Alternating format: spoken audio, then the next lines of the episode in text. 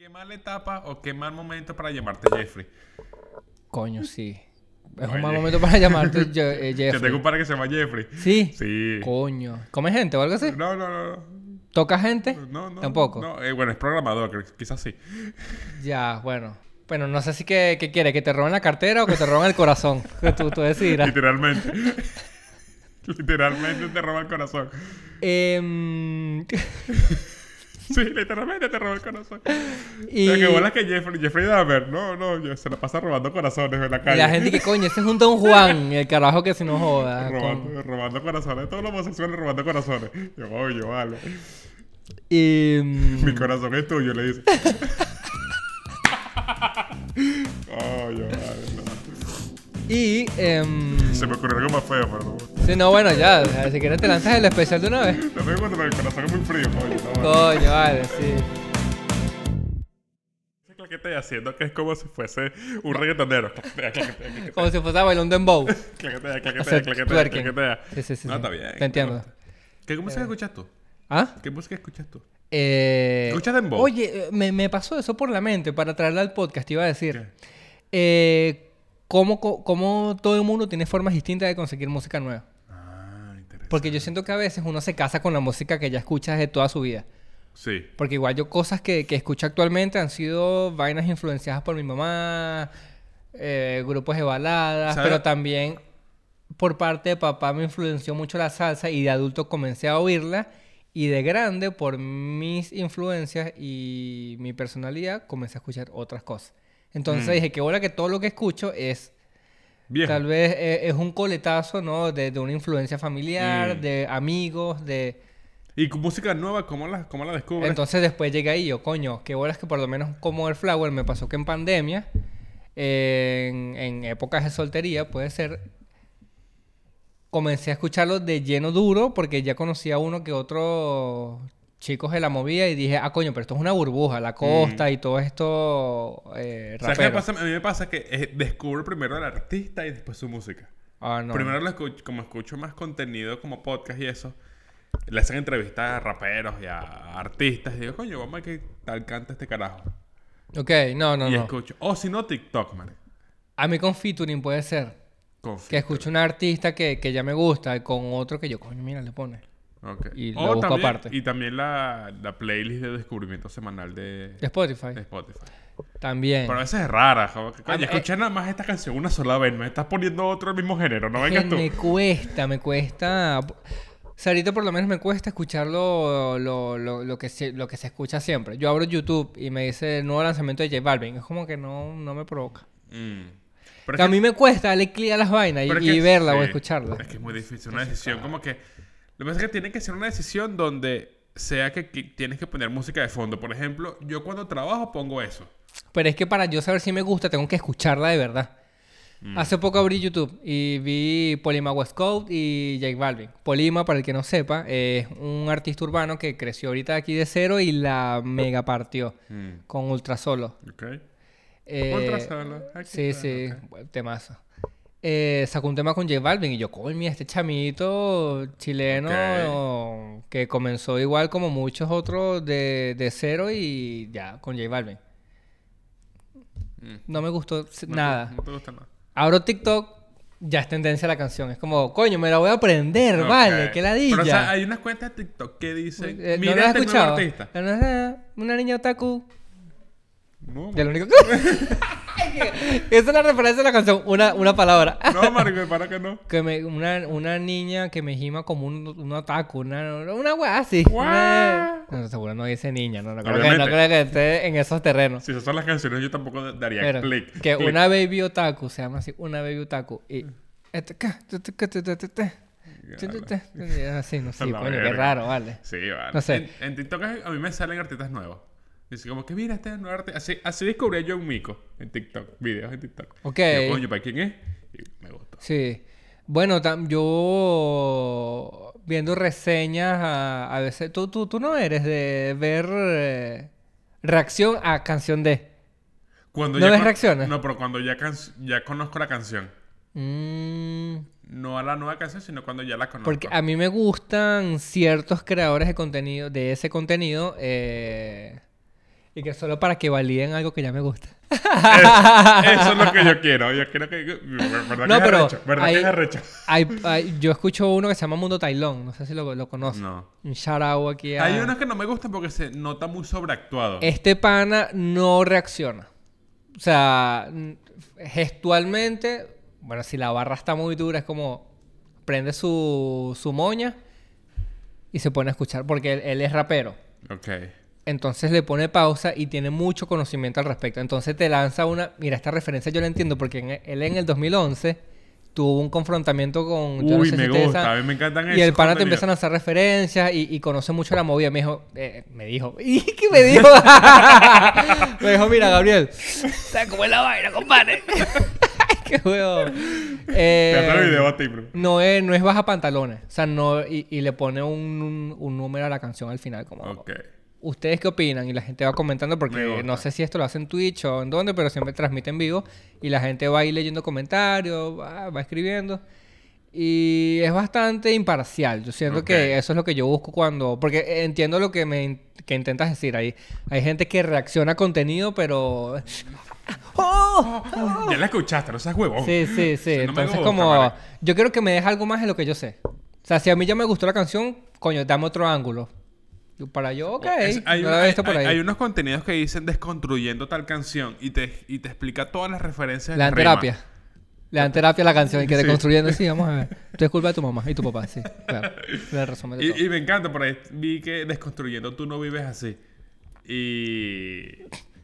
Que vale una canción de Anuel, de construir una canción de te lo he hecho en la boca, mami, pero ah, Esto quiere decir que te lo he hecho en la boca. Mucha gente le, le puede dar una connotación sexual, pero puede hablar de todo el amor y la pasión que puede entregar un individuo a su amada. Y tú, coño, pero ¿qué es esto? así mismo. Tú, tres de la mañana y tenés que ir a trabajar mañana. Y yo, coño, hice más que ayer. y tú, coño, vale. Eh, sí, muy jodido, marico. ¿Y cómo, cómo, cómo descubres más contenido, marico? Eh, Es difícil. ¿Cómo yo descubro? con- Bueno, a John Mico yo la conocí eh, en una reacción de el, el coreano. Mm. El coreano yo no lo consumo tanto, pero dependiendo de la canción. Con el otro chico, si suelo ver, no importa si no conozco al artista, porque si me gusta. Y el coreano creo que tiene unos segundos, como de unos segundos. de- supongo que le pagan. Mira, le, le- le pagan y, y él te lanza unos segundos de algún videoclip o proyecto que tú tengas y te dicen, coño, síganlo, que el chamaquito le pone, le mete. Le mete. Eh, ¿Y ahí la escuché. Y yo, coño, me gustó de pinga. Porque algo que me encanta más cuando tú abres y tiene que si 130 mil reproducciones. Y tú, verga, te, juro que nadie descubrió. Uf, sí. Y, y ya, yo creo que tampoco me esfuerzo mucho en escuchar, Mm. en encontrar cosas nuevas. Porque a veces, ahorita estoy, estoy en modo bachata. Ah, Sí, que tenía tiempo que no, que no me lanzaba por eso. Uy. a- a- ¿Sabes? Underground, ahorita ando en una movida, puros timbales. Ah, pues no andas, no, andas bachata. No andas bachata tipo escuchando el disco de aventura, pues no. Andas bachata, bachatero. No, no, sí. Bachata mainstream. Yo no. Juro Ah. decir solamente la verdad, nada más que la verdad. Yo, coño, vale, me acuerdo cuando me lanzaba esos pasos en Guarena. Yo no soy culpable. Sí, sí, entonces, Bien. coño. Aventura y Romeo, Palazo. Volumen 2. De. Coño, ¿cómo se llama ese disco? Creo que sí, de volumen 2, algo así se llama. Deluxe. Aventura, Todas, no la de Romeo, todas son Palazo. Me puse a, a, a escucharlas Qué y yo digo que bolas que todo el mundo se sabe ¿Tú todas sabes, estas canciones. ¿Tú sabes que descubrí ahorita últimamente? Bueno, no la descubrí, sino que fue un lanzamiento. El podcast de José Rafael Guzmán. El Coño, sí, La cárcel huevón, no yo la escuché. Bueno, Bueno. teníamos un tema, pero podemos hablar de eso. Disimulemos que no queremos hablar de eso. sí, sí, este salió el 6 de este mes. Vamos a Salió 6 de octubre salió. Eh, para, que, para que no sepa... Me lanzo, Para que no Sí, sí, pone en contexto en general a... Eh, José Rafael Guzmán, comediante venezolano, eh, sacó un podcast eh, producido por Spotify donde es el storytelling de lo que vivió en la cárcel. Sí. Que actualmente creo que es su especial de stand-up habla de eso, pero el storytelling no tiene tanto chiste, más el storytelling. Claro, sí- Claro. Sí, tiene chiste, pero no es el ritmo de stand-up. Como él lo cuenta, eh, fue eh, haciendo, dando un show, un ejecutivo de Spotify lo vio Ajá, lo vio. Y le ofreció, eh, bueno, coño, queremos que cuentes esta historia en, un programa. Claramente programa. se lo compraron. Y ahí narra específicamente cómo fue de inicio a fin su experiencia en la cárcel. ¿Sabes Cómo llegó y qué me- cómo logró salir. ¿Qué me parece interesante de eso? Que es como que una manera nueva de tener un especial de comedia. Incre- o sea, yo nunca había... Porque incluso el formato de a como lo llevaron tenía voces de fondo, eh, Es sonido... muy producido, es, es de verdad, es muy... Es muy Y al final de cada uno nombraron como a 37 personas. verga, un de podcast producido. Coño, pero ¿qué es esto? Le queda la mitad, le queda la mitad del podcast y todo. Coño, siguiente, vale, siguiente. no joda. Un podcast producido por producción de música de colaboración de Mierda, ejecutivo comercial de marketing. Pero de- yo siento que tú puedes hacer un especial de comedia auditivo. Claro, y, lo más increíble de esto es que son nueve episodios y a lo mucho el máximo dura 15 minutos. Sí. O sea, tú en una mañana desayunando o trabajando te lo puedes lanzar facilito. Mm. Yo creo que, yo creo que pode- podemos escribir algo así de los Fernes de Darwin. O sea, escribimos algún, algún show de comedia, pero no show para estando, sino, sino una serie. O, experien- o, o o similar al de. José, podemos lanzarnos una experiencia personal de cada uno. Ajá, ta, sobrino ta, Colmenar, sobrino Soto. ta, ta, ta, exactamente. Y hacemos, hacemos una, un storytelling, le metemos chistecito y producimos. Y tú que tanto hablas de tu papá, puedes matar el tema de tu papá ahí. Está bueno, sí. Porque Lánzate el por qué tu papá te abandonó con mucho chiste, mucha verdad, pero... Ah, no, que lo chiste tu papá. Bueno, escucha el podcast. Sí, es el ya, especial de podcast de, como de Soto. vale, lo- Claro, es una buena forma de matarlo. Sí, no matas el chiste, pero... Sí, porque de aquí que tengo un unipersonal. ¿no? Matas la historia de, bueno, si quieres escucharlo, no, ya no lanzas ese chiste, bro, pero puedes escuchar el, el especial podcast mío. El especial. Está muy de pinga. Es, es como que una nueva manera. Incluso también, Ahí está una reunión. Esta es una reunión de sobrinos. también descubrí... eh, hay un podcast que se llama el podcast de stand-up. Y son puros, son puros que sí 15 minutos de gente haciendo stand-up. Se graba el audio. Estás en vivo, grabas el audio y el podcast es el audio del stand-up. Entonces, es muy... Creo que Fela Trujillo. No sé si es Pablo... Pablo no sé qué vaina. Pablo Fa- Favelo. Un comediante chileno. También tiene sus especiales en Spotify. Mm, Felipe, Felipe Abello. Felipe Abello. Felipe Abello tiene, sí, yo lo he Entonces escuchado. yo creo que es buena estrategia. Y hablando con la gente. Sí, Interactuando, eh, y yo, ah, güey. sí, yo, yo creo que Y yo podemos- diciéndole al cliente que baje la voz porque no escucho la interacción de la persona. Bájala más bajito. pues. Está muy interesante. Bueno, lo, lo que me parece interesante de... Eso me parecía muy interesante de este formato. Ahora, Eh, ajá, ahora. ¿por qué eh, es tan interesante el proyecto de... vale, existen tantos comediantes en el mundo. ¿Por qué queremos hablar precisamente de esta historia? Coño. A mí me hizo llorar. Que... Que... Que afeminado, vale. Coño, vale. Mentira, porque también lloré. No, de verdad. Ojo, de, de este tema no hemos hablado. Y, y ahorita, justo antes de, de grabar el episodio, estamos estructurando los temas. Y pusimos a un lado todo lo que teníamos para hablar netamente de esto, porque eh, aquí vamos a conversarlo, ¿no? Sí. No vamos a hablar netamente del- de la historia, pero sí, eh, coño, de lo que nos hizo sentir, porque a mí me tocó. A, a los Jeffrey Epstein me Sí, tocó. Ok. Y yo, bueno, como ya mencionamos, es, es algo muy corto. eh, ¿Qué, qué mal, qué mal, qué mala etapa o qué mal momento para llamarte Jeffrey. coño, sí. Es Oye. un mal momento para llamarte Je- eh, Que tengo Jeffrey. un par que se llama Jeffrey. Sí. Sí. Coño. ¿Come gente o algo así? No, no, no. no. ¿Toca gente? No, no. Tampoco. No, eh, bueno, es programador, quizás sí. Ya, bueno. Bueno, al menos eh, Jeffrey, no John Free. Coño, te da una connotación más, más chimba. Bueno, no sé si que, que quiere, que te roben la cartera o que te roben el corazón. Que tú, tú decidirás. Literalmente. literalmente te roba el corazón. Em, Sí, literalmente te roba el corazón. y, Pero que bolas que Jeffrey, Jeffrey Dahmer, no, no, se la pasa robando corazones en la y calle. la gente que coño, ese es un Don Juan, el carajo que si no joda. con- robando, corazones, todos los homosexuales robando corazones. Yo, oye, vale. Y, mm, Mi corazón es tuyo, le dice. Oye, vale, no. Y em, Se me ocurrió algo más feo, pero no. sí, no, bueno, ya, o sea, si quieres te lanzas el especial de una vez. No me gusta, pero el corazón es muy frío, coño, no. vale. Coño, vale, sí. Y negro. Eh, coño, pero fíjate que el corazón de marico sabe más suave.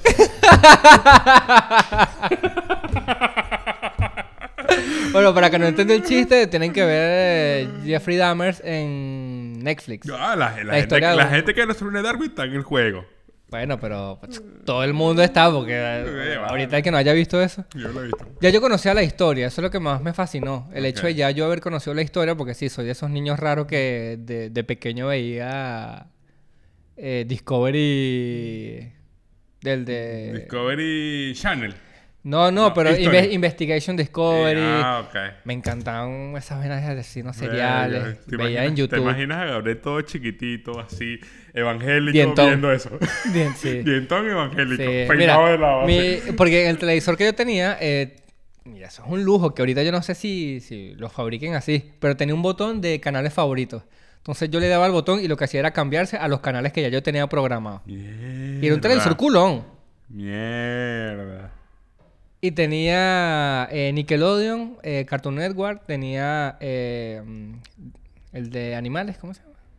Eh, Animal Planet. Animal Planet, Discovery Channel, History, ESPN, Fox Sports. Y tu mamá, qué talentoso es mi hijo. Seguramente vale. será alguien muy inteligente. Yo, bueno, está bien, para eso se utilizan estos datos aquí. ¿Tú sabías que las libélulas... y, y no, bueno, lo que me gustó bastante de este documental, que no va a ser más de dos minutos que vamos a hablar de esto No, para seguir con el tema, es cómo, cómo lo llevaron a- al film.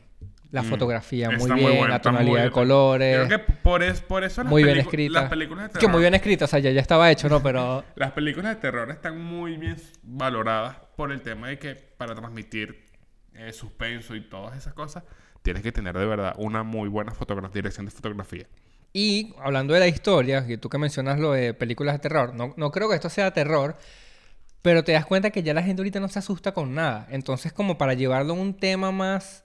Eh, eso lo vi en un video de Te lo resumo así nomás. ¡Te lo resumo así nomás! 15 minutos. Eh, Nueve temporadas. Coño, que hubo un momento en donde ya había pasado de moda eh, asustar con vampiros, con vainas de ficción, con zombies, y, y la gente le tenía más miedo a, a lo que puede ser real, a lo que Sí. puede estar ahí. y, y yo siento que eso es con lo que juega este documental, esta serie de documental. Que cualquiera puede ser un... Que, que es algo que pasó en la vida real y lo escalofriante es todo el contexto social que, que hubo alrededor de, coño, la injusticia de que la, la policía y todo el peor, que bueno, ya es obvio, pero... Pero te, te lo pone de una forma bastante cínica y fría para que no logres empatizar con el asesino. Que tú digas, coño, porque eso es lo que... No lo hace un que antihéroe. este tipo de, de, de línea que ahora se están siguiendo con las plataformas de streaming ponen como un rockstar al carajo. Mm. Y aún así, poniéndolo de- la peor forma, esos tipos ya en la cárcel recibían cartas, donaciones y tenían fanaticada afuera. Mierda. Es raro. El caso de... Eso pasó también con el Joker. O sea, lo que pasa es que cuando haces, haces, ha- haces de protagonista el villano, o sea, tienes que, tienes que ser muy, o sea, tienes que tener la línea muy delgada de no hacerlo un antihéroe, como por ejemplo lo que pasa con Deadpool, Deadpool, que Deadpool no es que sea muy ético sus acciones, Claro. sino que le, le encuentra sentido a cómo actúa. Coño, pero en, este mundo hay de todo, marico. Si hay gente que fría yacas, tú me dirás. Eh, bueno, continuando con el tema de- de- del podcast de José, eh, es muy corto, como ya lo mencionaba, y yo venía llegando a mi casa ayer a almorzar. Yo, yo silbo cuando camino. Eh, y tengo una llave en la mano. Más Y tenía, eh, oh, se me hizo un nudo en la garganta. Yo dije, coño, llegar a explicar a la casa. Que yo no tengo pena en llorar, yo puedo llorar. Me da la gana, mira. Puedo llegar. ¿Qué, ¿Qué no me como llorar? Coño, Pero vale. tener que llegar a la casa a explicar, como, bueno, mira, es que sí, estoy escuchando un podcast de un comediante que metieron preso. No, buenísimo. lo, lo que me pareció muy increíble del- del- del, Pero era, eh, fue un, Es un una sub y montaña baja, rusa. exacto, es un sub y baja, está muy bien estructurado de verdad, está muy bien guionizado. Pero lo que, con lo que me quedo es que, como pasó todo imprevisto, que cayó preso y todo, él dijo como que, coño, le dijeron unas palabras que me, me quedó marcado. Claro, pasó Ima- todo de impro. Coño. Le dijeron, imagínate que estás en un retiro espiritual para escribir tu próximo especial. Eso me voló la cabeza. claro, el carajo ya tenía que ser más de un mes Preso. preso pensando que iba hasta seis meses. Exacto, yo. Estás, y entonces, en la- estando en la mierda, escribes tu especial. Yo siento que, bueno, es una buena forma de medirte como comediante y buscar una alternativa para mantenerte cuerdo, marico. Porque yo siento que fácilmente cuando... Bueno, aquí claramente son dos personas que nunca han estado ni cerca de estar No, presos. más no. Lo más cerca que yo estaba de la ley fue un día que acusé a un malandro que me pegó y me montaron en, en una moto. El, el Paco me dijo, súbete. Y lo fuimos a buscar. Y se lo llevaron.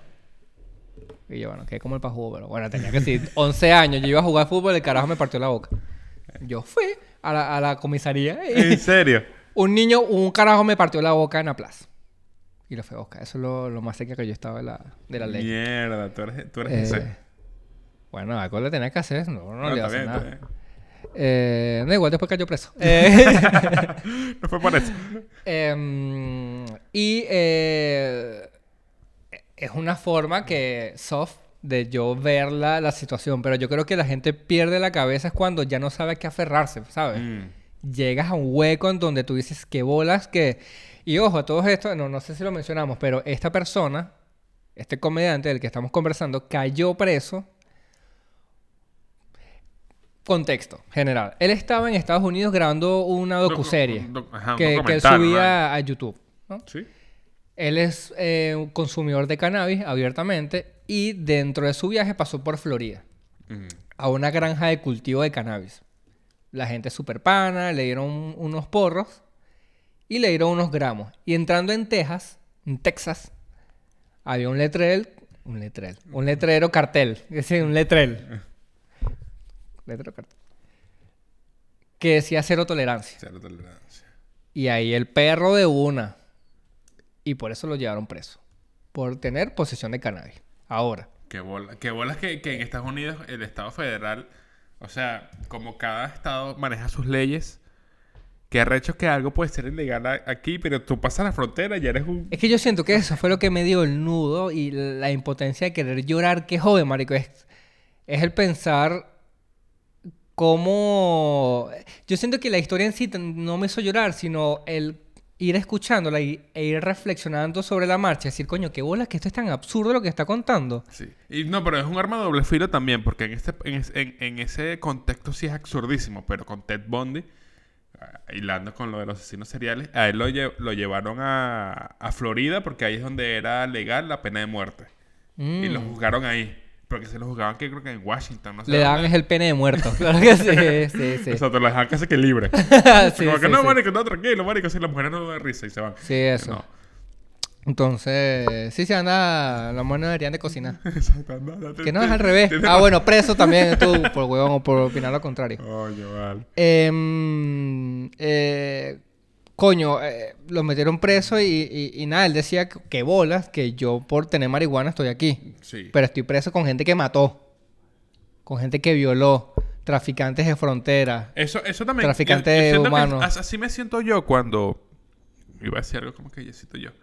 Pero como cuando. ¿Qué era, ¿Para dónde va esto? Cuando me dicen que soy homofóbico por un chiste. Ok.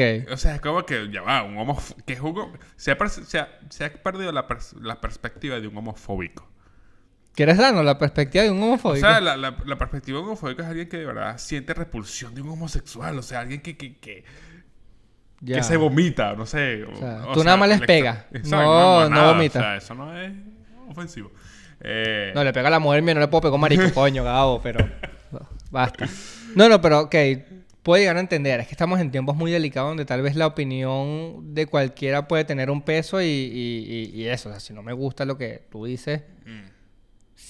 creo que yo que puedo sentir el poder de mandarte callar. Yo, yo, yo lo hablaba con María José. Es como, es como, por ejemplo, no sé, es como decir, hay mucho argumento. Ese no me gusta que los hombres se besen en la calle. Ok. Es como yo estoy, o hay demostración de amor, yo estoy en derecho, no hay problema.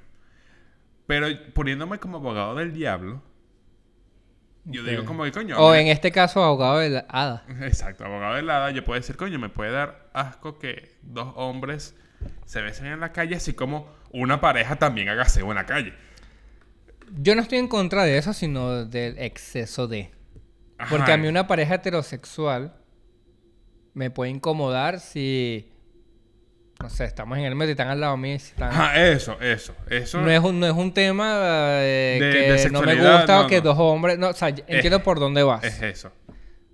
Bueno, también debería darte igual, ¿no? Creo yo. Pero hay gente que, no sé, va con su niño. No, yo, entonces, como yo- que ponerte a que es algo, explicar. es algo más conservador. No, digo- es que ellos se aman, ellos se quieren mucho. Entonces, si ves a dos mujeres, Pero ya, yo te voy a decir una vaina. Tú tienes, tú tienes novia. si ¿Tú ves a dos hombres, no. Exacto. Bueno, pero tal vez por eso no me gusta a mí, pero no por eso quiere decir que esté mal. No, está mal. Porque entonces sé. si, ves, si ves dos hombres besándose, eso está mal. ¿ah? Mm, No. Si ves dos, un hombre y una mujer, puede estar bien porque ellos se aman. Y si ves a dos mujeres, te da queso. Entonces... está bien, está bien. Ya, me dejaste, me dejaste. Está bien, está bien. Eh, no, entonces, ok. eh, es un argumento bastante cuestionable.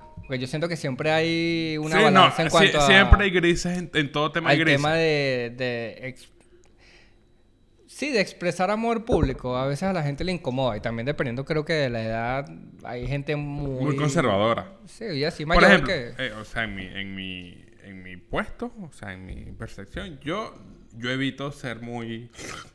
Ok. con mi, con mi pareja, con Bueno, mi María pero- José. Bueno es que también yo siento que viven juntos eso puede ser tal vez la fiebre de los recién empatados Ah, bueno, sí, es Ahora verdad. están saliendo y también de la edad. Tienes Eso pasa razón. mucho con adolescentes. Entonces, yo creo que puede ser, puede ser entendible incluso dependiendo del, del- del momento, que tú Mm. ves esos dos uniformados los dos. Y dices, bueno, nada, se puede entender. Coño, yo les pago el hotel, chicos. Coño, qué raro. Un extraño que se te acerque y que... Por me dejas grabar, vale. Y, y- y bueno, eso, retomando el tema, eh, qué bola, o sea, eso te debe llevar a una introspección tan, tan cabilla que tú dices, coño, estoy aquí con gente que mató, estoy aquí con gente que traficaba órganos, Sí. que violó, y he tenido unos porros. Y bueno, los abogados le decían que, no sé, de uno a ocho meses, seis meses, Mm. que iba para rato, ¿no? Pero eran los procesos burocráticos para tratar ese tema en particular. Porque, bueno, el país, el Estado es cero tolerante Mierda. con eso. Entonces, coño, eh, creo que lo puedo contar acá, no sé si es spoiler, No, yo creo que... pero te voy a decir eh, el, el caso que más me, me- me tocó a mí. El, el musulmán que, que llegó por posesión de cannabis. Entonces, Ah, cuando, y- cuando él contó en la celda a los compañeros, mencionaba que su esposa tenía un cáncer muy avanzado y que para tratarlo eh, le dieron, o, bueno, le recetaron medicamentos con eh, propiedades canábicas. La esposa se sentía muy mal en el proceso, parece que fueron a otro estado. El, el tipo le dijo, bueno, si te sientes muy mal, vete tú en avión y yo termino de llegar a la casa en camioneta. Y yo cruzo los estados. Listo. En el camino, pasó por Texas. Texas, y eh, tenía eh, un par de medicamentos eh, de la esposa. Entonces ahí el policía le lo encarga y dice, ¿qué es esto? No, bueno, mira, de mi esposa, esto contiene marihuana, señor. No, mira, aquí están los récipes. Es eh, medicinal, es porque mi esposa es, tiene está, cáncer, Está enferma, está en tratamiento. Me está... Preso, mamagüevo. Mierda. Metieron preso y ahí estuvo como, ¿cuánto? ¿Ocho meses? No, creo que son... eh, creo Seis, que siete, sí fueron los seis meses. Y, y después de que salió, cinco meses después la esposa murió, pues ya tenía el cáncer muchísimo más avanzado. Ahí es cuando... Y En yo, coño, verga, no sé, yo, yo, yo necesitaría que alguien en, en ese estado eh, me explicara el, el por qué pasan ese tipo de vainas, ¿sabes? Como que me, me pregunto tanta corrupción, tanto... Coño, tanto... eh, Sí, es que al final es eso, eh, que podemos recaer en un tema social de que, que el huevón siempre es el que paga los platos, ¿sabes? Eh, Mm. Siento que hay muchos grises en donde la gente no se quiere detener a analizar. En donde se puede decir, coño, mira en este caso, es, me parece inhumano. Yo creo que es como... Es como...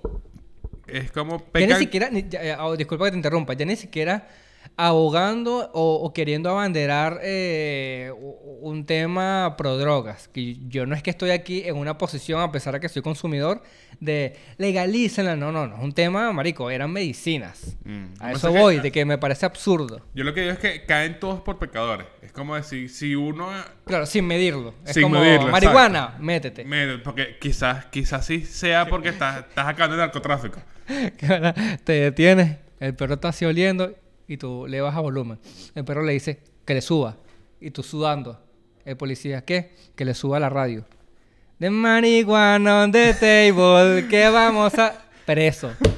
Usted está incitando al consumo de cannabis. Preso por escuchar algo aludido a la marihuana. Coño, sí, vale. Eso es algo que me llevó a pensar. digo, es estúpido. Es estúpido. No, es como... Es como llega Jeffrey Dahmer. No, no, solo voy a asesinar a esta persona y, y- y- y vengo. Ah, perfecto, vale. Pero aquí tengo marihuana. ¡Preso! Sí, sí, Coño, va. coño. Sí. Pero yo No, pero es un eso. negro. Ah, no, entonces pasa. Oye, Entonces, yo, sí. yo digo que... Coño, los 70. Coño, ya las cosas no son como antes, ¿vale?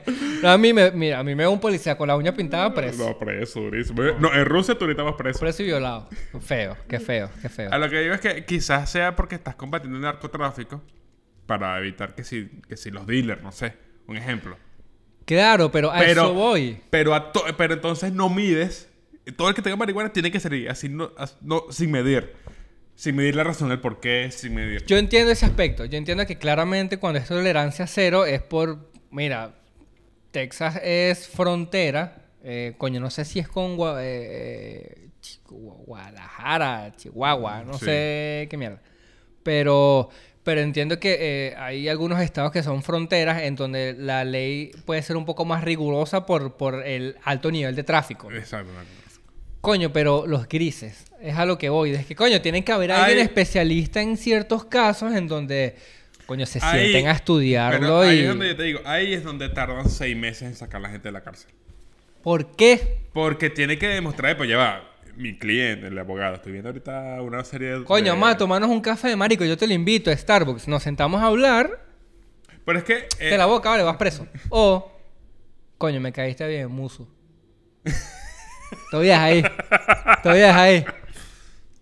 Pero, coño, dame el secreto de la salsa de ajo, marico. ¿Qué le pones? garlic. ¿Cuál ¿Qué le pones? Esa es la garlic. Eso, Pero tú dices que lo del 11 de septiembre fue fue Bush. ¿Tú de pana crees que fue Bush? Coño, no. Ahí es donde dice, eso es lo que dice José Rafael Guzmán. José Rafael Guzmán dice, coño, ok, es verdad, es legal. Ponme mi multa, de, decomisame los porros y me voy. No, tú vas preso. Claro. Es ese ese, ese gris. Es muy... Sí, me, Y claro, porque, tar- coño. tarda seis meses en demostrar, tú estás preso mientras tanto, radical, tolerancia cero, estás radical, pero entonces tú tienes que, tarda seis meses en que los abogados demuestran que, epa, mi cliente no es ningún narcotraficante. Ajá, entonces ahora de la paso". sumatoria, porque incluso en, en- en- en el repaso que estaba haciendo de, de sus compañeros, había un pana que, que estaba por un brownie de marihuana. Pero ya era un kilo, ¿no? Bueno, un brownie. bueno, no sé, es que por eso lo, lo veo inofensivo. Y, y yo digo, ya, listo. Él salió en lo que salió. Y la gente que no tiene para pagar un abogado. Porque yo me imagino que igual él salió eh, apalancado por un grupo de personas que fuera estaban, no joda. Tenía un grupo, o sea, un- Sí, un- claro, una cadena de personas que, coño, lo que apoyaron. y- pero, ¿y el que no tiene? O el que. El musulmán. Por eso el musulmán tardó más en salir. Coño, no, no, no sé si eh, atándolo netamente al, al factor monetario, pero coño, que no tienes un contacto, no tienes familia, no Yo tienes que- amigos. yo creo que quizás... Tienes la plata, pero ajá, tienes una que- mujer que se está muriendo de cáncer. Sí, está jodido. Estás como, estás en lo tuyo y, y tal vez tengas cierto que otro familiar, pero no sé, sin papeles. Mm. Coño, estás jodido y, y estás condenado, vale, si te hallan por un chicle de cannabis. Condenado a tener que cumplir lo que te quieran poner porque, bueno, no, no tienes la plata o el apoyo. Verga, burro. Entonces, eso fue lo que me volvió mierda. Yo dije, coño, ¿qué, qué bolas todo esto? De Tú verdad. estabas recholando los platos. No jodas, pero No o sea, chica. el Estado, no jodas, jodas. No. Daría un coño en la madre. No No, joda. jodas. ¡Ah! No. ¡Ah! Chicos. Oh. Eh, entonces, bueno, eh, eso. Bueno, mierda. Yo, Joder, bueno, mierda. Yo. estaba- No, pero sí. llegué y. Yo creo que lo, lo que le ayudó mucho a José Rafael Guzmán es que, bueno, se lo escuché, que demostró que era... ¿Qué pasó? Me Ah, el eh. micrófono. Demostró que era artista. Demostró que era, lleva una vida de artista, es comediante, tiene, está en Estados Unidos por, por una gira. hace Coño, show. yo no quiero caer preso. No soy de decir estas cosas, pero ni Dios lo quiera. Pero si yo llego a caer preso y hago reír a un preso, yo me doy por come- el mejor comediante del mundo. También, yo No, coño. ahora cuando contó la historia del- de la pistola al lado del- del- de la, la- ¿cómo es? La mesita de noche. Ah, sí, que... Y el, el preso se cagó de la risa. Yo digo que Ok. me encantaría. En ese tipo de cosas, en ese tipo de cosas uno dice, marico, sí tengo, sí, sí, tengo talento. Qué bolas que refuerzas tu ego estando preso. Tú como que esto era lo que yo necesitaba. Reforzar, caer preso y reforzar de que soy risa. Ahora sáqueme, por favor.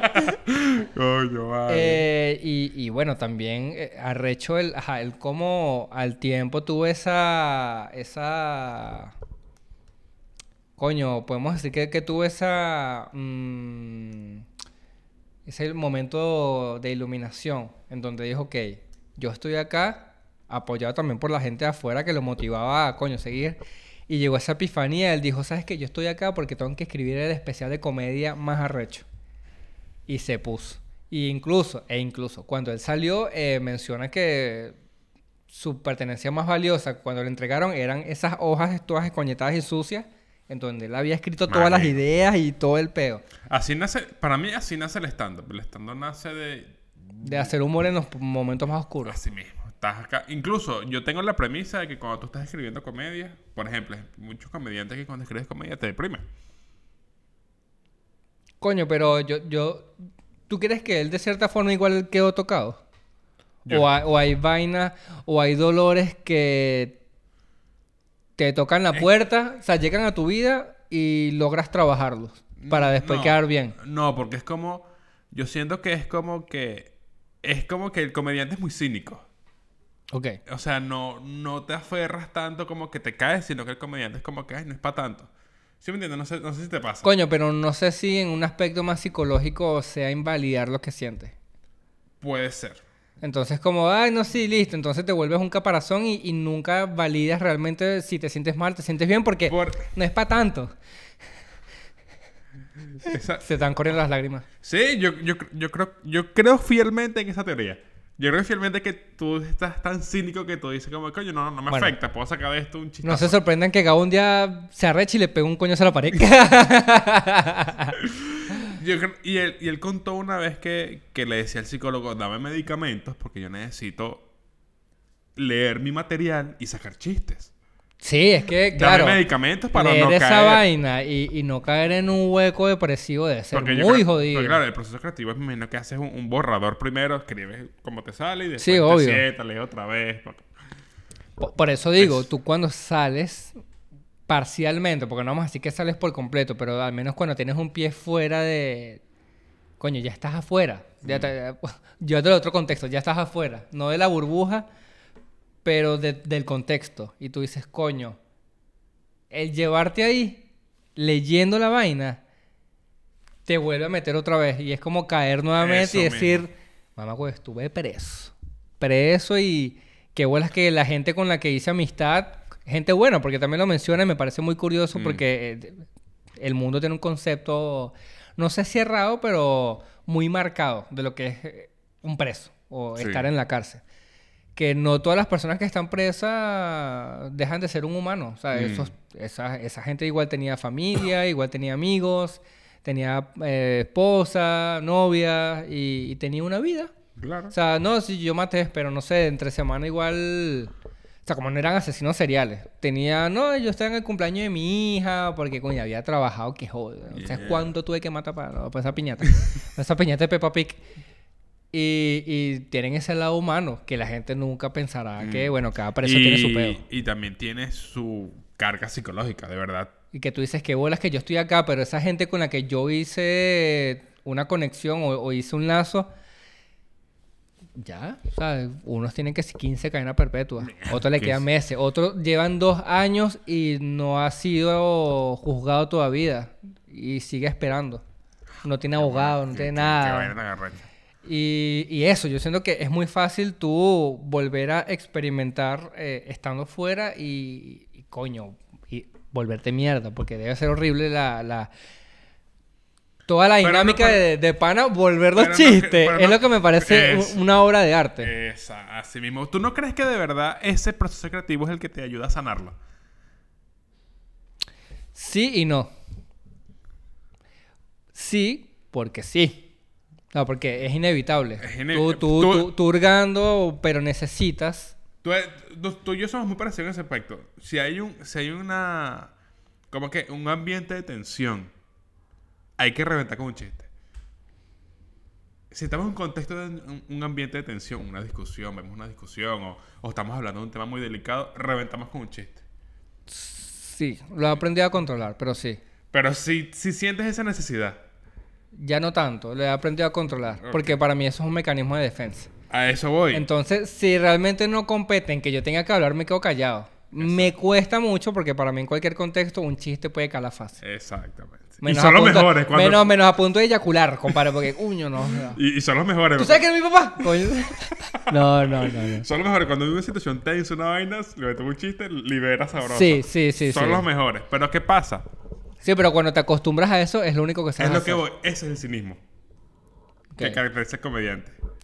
Fíjate, entonces a, a lo que voy es sí, porque, bueno, si lo llevas, tienes que estar sanamente o eh, mentalmente estable como para tú saber que te puedes sentar y empezar a desglosar cualquier momento de tu vida que quieras tratar en específico. Tú dices, bueno, quiero escribir de el día que se quemó mi casa y se murió una tía adentro, coño. A mí, ¿Sabes cuánto tuvimos que, no sé, te lanzó un chistecito ahí, pero era tu tía favorita? No ese, sé, ese es el verdadero humor negro. escarbar pa- eh, eh, eh, momentos muy, muy densos de tu vida. eh, coño, yo creo que tienes que tener cierta estabilidad mental como para tocar temas tan densos. Muy inteligencia Por- emocional también. Por eso digo, sí sirve, pero yo siento que si estás en control de alguien que te pueda preferiblemente ir a terapia, como para... Porque te- eh, no sé si, si, si puedo comentarlo. Eh, bueno, por encima. Tengo una amiga eh, que estamos en el salón de fiesta y cada vez que la gente pasa se queda viendo. ¿Qué son sus maus, güey? Eh, tengo, tengo una amiga... bueno, ella escucha el podcast. Bueno, que- es que Saludos, este, amiga, que este escucha te- el podcast. Este tema eh, va tan, tan, tan ligado a lo que estamos hablando que voy a contarlo muy por encima sin dar tantos detalles. Tengo una amiga que está trabajando en un proyecto fotográfico, Ok. ¿no? De, tema mu- de un tema muy, muy denso de su vida. Que gracias a la terapia y, y, bueno, mucho esfuerzo de su parte y de autodescubrimiento lo ha podido sanar. Pero el proyecto trata de eso.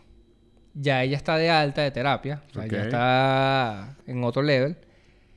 Pero me dijo que ahora se sentó a trabajar el proyecto fotográfico y coño, le está reviviendo, porque claro, está quitando capa por capa, está reviviendo momentos muy densos de, ese- de, de- de esa época y la- no sé, es como un, un mar de muchas emociones, como coño, otra vez, ahora cómo lo trato, está bien esto.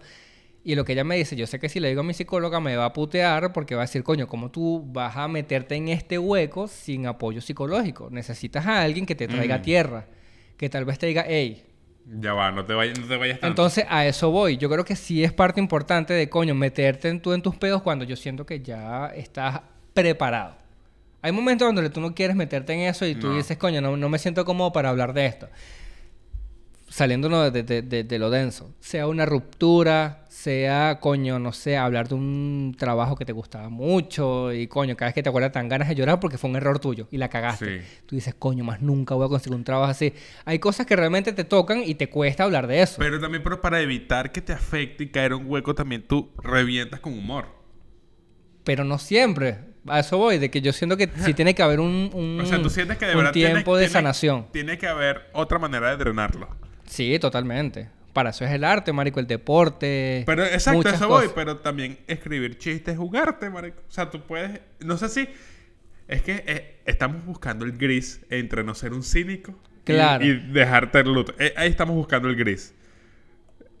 O sea, ¿en qué punto... ¿En qué punto tú abrazarías el si necesito ser así cínico?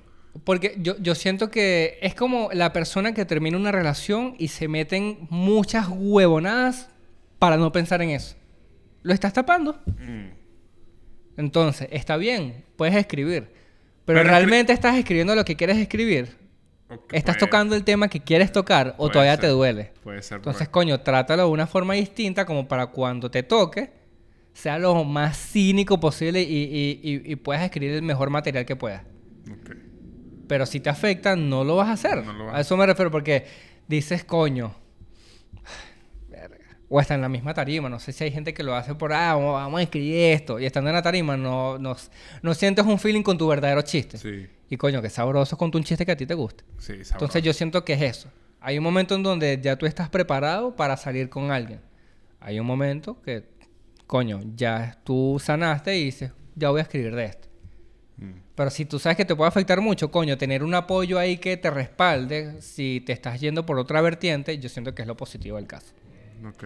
Por eso, esta persona está consciente que necesita hacer este proyecto con un apoyo psicológico, tal vez es su terapeuta. Dices, Mm. coño, mira, voy a trabajar en este proyecto, vamos a trabajar en conjuntos para el proyecto. Claro. Ya ya está de alta de la terapia, así que lo más seguro, eh, arma un plan con la psicóloga y diga, bueno, vamos a trabajar sobre el proyecto. ¿Qué, qué cosas te está removiendo? tú dices ¿Qué que- es lo que te está molestando realmente de hablar de tu papá? Sería muy interesante un psicólogo para comediantes. Eh, O para artistas. Pongamos para artistas. Un psicólogo para artistas. Hmm. Que digan, coño, mira, yo quiero hacer un álbum. Como hay un doctor de, de deportistas. Por ejemplo, exacto, un psicólogo de artistas. Que diga, bueno, alguien que quiera, no sé, hacer un álbum de música. Diga, coño, quiero hacer un álbum de música de, de, de toda la rechera que tengo por dentro. Quiero soltar todo. El carajo que hace malabares en el semáforo. Se pone en una cuerda y hace malabares. Que no, es que se me están cayendo, doctora. antes, antes estaba ahí, ¿sabes? Estaba en el presente. Y el equilibrio era perfecto. Pero es que eh, pienso tanto en que la gente no me da la moneda que yo digo, coño. se me cae. Coño, la recha que son cuchillo y casi me corta un dedo. Coño, Por ahí puede ¿Cómo ser. puedo ser mejor persona? Sí, sí. Pero yo digo que, que, por ejemplo, si quieres contextualizar, no sé, un álbum... Coño, Mauricio, llevas cuatro sesiones sin pagarme. Te estoy diciendo que no dan moneda. por eso estoy aquí. Coño, esto es un 50-50. Pero dime Si tú me entonces, ayudas, ¿te yo te gusta, ayudo. ¿te gusta el proyecto o no? Coño, yo, yo- yo- yo siento que es eso. Que si eres psicólogo artista, puedes pelar un poquito de bola. Así como que, bueno, ninguno de mis clientes tiene para pagarme. ¿Cómo hacemos? Exacto. Pero digo, por ejemplo, si quieres hacer un álbum y contextualizarlo de manera que el tracklist te lleve a la mierda que fue tu vida. Y que, coño, Manuel, no me sirve que me pagues con un flyer. Coño, vale. sí, sí, sí. Bueno. Ajá, pero el tracklist. Eh, conceptualizarlo con un psicólogo para que escarbes bien. Bueno, estaría bueno, marico. O por ejemplo, en nuestro caso, un especial, que es un especial de humor. Quiero sacar todos mis Claro. traumas. Quiero sacar todos mis traumas. y- Pero bien trabajado, porque eso digo, si, si tú vas a escribir un chiste, que tal vez alguien te quiera hacer un chiste de eso, por lo menos alguien que te quiera hacer un chiste de tu papá y te moleste, tal vez no está tan bien trabajado, ¿me entiendes? Mm. Como cuando ya tú tienes algo curado, no hay nada ni nadie que te pueda afectar, ni, ni llevar, ni te- tergiversar lo que tú estás tratando de decir. Claro. Como que no, hay, no le puedes buscar otro ángulo. Yo, yo, yo he... Estás haciendo lo más abierto posible y estás entregando lo que tú quieres.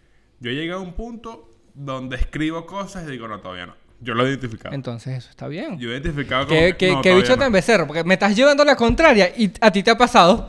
Me ha pasado, claro. Dice, no, no, no, yo creo que escribirlo, Ya, ya, ya, es- mi postura siempre es muy cuestionar mi propio razonamiento. Ok, está yo bien. he hecho mucho eso.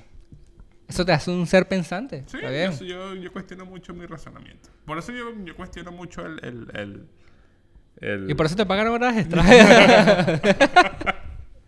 Yo por eso cuestiono mucho el pensamiento común acerca de lo...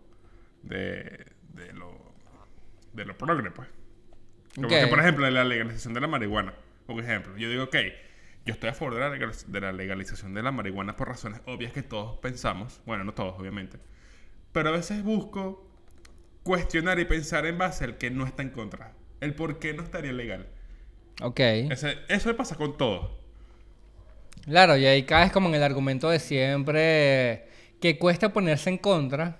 Bueno, ahora a mi parecer, porque digo, coño, el alcohol es legal. Es el argumento, Sí, que, el que- argumento, que sí. casi siempre tiene cualquier persona que esté a favor de la legalización y dice, coño,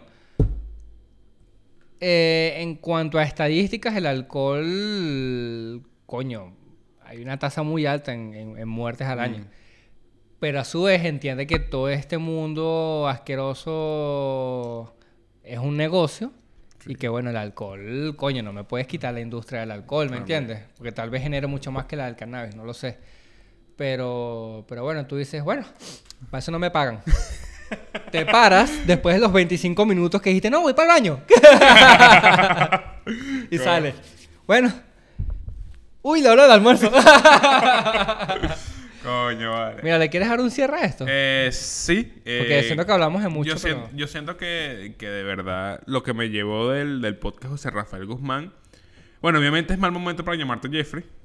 obvio. Sí, también. Eh, es muy es muy burocrático Estados Unidos. Bueno, creo que es todo, todo país gubernamental. Sí, bueno, y to- todo país también tiene sus falencias. Yo siento que acá en Latinoamérica, no sé si incluso puedo llegar a decir que es peor por... eh, o más fácil, si tienes los contactos. Sí, yo creo que en ese parte está un poquito más Eh, bueno, acá en Chile hay miles de casos de personas que se lavan las manos por, eh, por tener contactos. Incluso la misma serie de Netflix que... ¿Sabes? Lo que pasó en el sur, no sé si fue en Puerto Vara. fácil. No lo he visto, tengo que verlo. sí, lo de setenta y tantos días de, de oscuridad. Ah, tengo que verlo. Eh, bueno, hay sus teorías, pero, pero bueno, tú sabes que en general, en el mundo, si tienes contactos, puedes salir de lo que sea. Y, bueno, o sea, de verdad del arte, de las miserias sale arte. Yo tengo esa, yo tengo esa teoría y Sí. siento que de verdad las buenas obras de arte es cuando sale, cuando de verdad pasaste roncha. Sí. Y de eso sacaste algo. Para mí eso, eso lo valoro. Por eso me gusta mucho saber la historia detrás de un álbum, la historia detrás de una pintura, la historia Sí. Es mucho más valioso. A ver, eh, Eh, sin embargo, la genialidad radica en que tú admiras el cómo no se fue a la mierda y sacó algo. Con eso que le pasó. ok. Esa habilidad es la que tú haces, Claro. coño, este carajo es un artistazo. Porque normalmente es más común alguien que, que la pierda a alguien que saque un fruto de una desgracia. Y siento que esa, esa perspectiva de, de- de cada desgracia, de cada desgracia que tienes, querer transformarla en algo, es lo que caracteriza a un artista. En este caso, el... el, el- o Si no hubiese seguido hablando, hubiésemos cerrado con eso. Oh, tremendo punto, chico. Es lo que hace un artista. Tum, tum, tum, No, lo que digo, y por eso varios artistas tienen sus recursos. Ok. El, el, por ejemplo, de una desgracia, el músico sacó una canción. El Coño, otro pero el que tampoco tiene nada, eso es un recurso. Pero si no tienes nada, tampoco tienes recursos. Como... Es un juego de palabras Sí, ahí raro. rara. El pintor, una pintura, un comediante, un chiste. Entonces no se arrecha cuando uno hace un chiste, una desgracia. Sí, sí, pero es que ya eso sería otro tema de conversación con el tema de la tolerancia y más, bueno, no sé, particularmente, no sé si el momento o el país. Mm. Porque, bueno, este país sí tiene eso, ¿no? Que en la movida donde... Tolerancia cero. Chile es tolerancia Eh, cero. Chile es tolerancia cero. Tolerancia Cuesta, cuesta. O, o tal vez ni siquiera tolerancia cero, porque yo he escuchado chistes de chiste, pero... La policía del humor. Entonces, coño, eso es, eso es lo que tú dices. Bueno, perros. nada. Sí, sí. Los es perros, alguien... Es alguien... chiste. Este chiste me huele a homofobia. ¡Tú vas preso! Esto, muy- eh, este, este pana en la frontera, este hue- me huele a misoginia. Va a ver, abre la maleta tiene una peluca. No, yo soy TikToker, chamo. ¡Wow! y preso. Preso. Entonces es eso. Yo, yo siento que, bueno, ta- ta- tal vez ahí es donde uno sigue cuestionándose y dice, ¿por qué alguien que hace lo mismo que yo y tal vez pueda llegar a entender los procesos puede estar en contra o querer censurar algo que esa persona debería de entender porque hacemos lo mismo? Totalmente. Ahí está. Listo. Bueno, muchas, muchas gracias. Eh, bueno, yo también para dar mi, mi- mi feedback del episodio, em, de José Rafael aprendí... ¿Qué aprendiste de José Rafael? Del podcast de José Rafael aprendí que mm, em, coño, la envidia mata el alma y la envenena. Envidia me fortalece. Paga su renta. coño, no es envidia un niño en un barril, ¿vale? Em, coño, un saludo a Chespirito que ve el podcast. Sí, sí, vale, chupinito. Coño, es eso, es, es- es tratar de... Coño, cuando estés en la mierda, cuando estés mal, eso es contigo, oh, Manuel, veme, escúchame. Cuando te sientas mal, cuando estés en el fondo, que tú sientas que ya no, no, no pueden, ya. Fondo, tú. Que te dices, estoy en el subfondo. Ok. Menos mal que está mi micrófono, porque estoy escupido. Ya lo único que te queda es subir Sí. busca alternativas. Siempre hay una forma de coño sobrellevar una situación. En nuestro caso, porque coño, si tú estás escuchando el podcast y te quieres, en- quieres empatizar, pero no eres comediante, todos tenemos algo, ¿sabes? Mm. Puede ser, coño, si eres cocinero, lánzate una receta, no sé, métete, aprende algo nuevo. Pero siempre hay formas de sobrellevar una situación complicada. De Para poder Exacto, manejarlo. Para poder sacarle algo fructífero. Yo siento que es la mejor manera de no caer en la desgracia y, y hundirte en, en la misma miseria que tu misma mente te, te- te va a llevar. Porque es así. Uno, tristemente, eh, ¿por qué eso no sigue rodando? ¿Dónde? Se quedó en 38. Coño, vale. Ahí está grabando. Se está grabando, ¿verdad? Chico, me asusté, Güey. pana. Y yo, ¿qué? Y yo No, aquí- sí, sí, mira. no, mira, una hora. episodiozazo, una hora y dos. Bueno, esto va completo, ¿eh? para que la gente se lo disfrute, porque tremendo episodio, compadre. Yo, oye, tenemos como mucho tiempo. Eh, no vale eso. O sea, yo, yo siento que, mira, haz deporte, haz cualquier cosa, pero siempre se puede transformar en algo positivo. Porque uno siempre tiene esa mala maña o esa mala costumbre de cuando estás en la mierda pensar siempre lo peor que te va a hundir más. Exactamente. Entonces, y el arte te ayuda a cambiarle la perspectiva. Y Así que, o enfocarte en ti también, yo creo que puede ser un plus, más allá de arte, porque, o sea, yo estoy tratando de hablar en general para alguien que no haga arte. Que no agarte. Que no agarte. que no agarte. Eh, si, no, eh, si no agarte, pues ya es otra cosa. Entonces, eso. Eh, y nada. Saludos a papá Dios. Muchas ¿qué vamos a gracias. hacer? Ya sabes. Eh, Bajarte y- menos vicio. Y, eh, coño, no maten gente de color. Por favor. Vale. No, no idolatren asesinos en serie. Que, que mala maña la gente enferma. Háganlo en películas.